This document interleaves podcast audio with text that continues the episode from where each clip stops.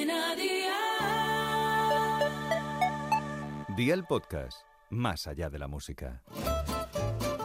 ¿Qué cenó hoy? Con Masito. Hola familia, hoy te traigo una receta tan fácil como hacer la compra en Aldi, que siempre te lo llevas todo fresquísimo y a precios siempre bajos. Se trata de una rica ensalada de patatas con langostinos que se puede comer tanto caliente como fría, y de ambas maneras está de escándalo. Así que vea por la libreta y toma nota de los ingredientes que te doy la receta.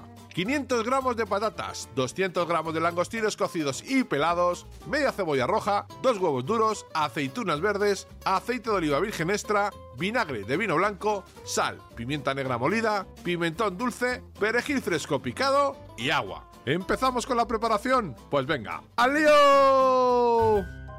Cocina los huevos durante 8 minutos tras romper a hervir el agua. Pélalos cuando estén fríos y córtalos a tu gusto. Corta las patatas en rodajas de aproximadamente medio centímetro de grosor y cuécelas en abundante agua con una pizca de sal y a un fuego de 7 sobre 9 durante 15 minutos aproximadamente. Agrega un poco de aceite a una sartén y la cebolla cortada en láminas muy finas y cocínala a un fuego de 6 sobre 9 durante 10 minutos aproximadamente. Echa el pimentón, los langostinos y las tripas, remueve e integra y apaga el fuego. Colócalos en una bandeja junto con las patatas, los huevos, las aceitunas y prepara el aliño. Mezcla en un cuenco 4 cucharadas de aceite con 2 cucharadas de vinagre, sal y pimienta. Vierte el aliño sobre la ensalada, integra todo cuidadosamente y espolvorea perejil fresco. Y amigo mío, ya tienes la cena lista, así de fácil, así de Aldi. Consejito del día, otra opción para esta ensalada es no cocinar la cebolla e incluir el pimentón en el aliño. Los deberes para mañana te los dejo por aquí. 500 gramos de arroz redondo, 350 gramos de costilla de cerdo adobada,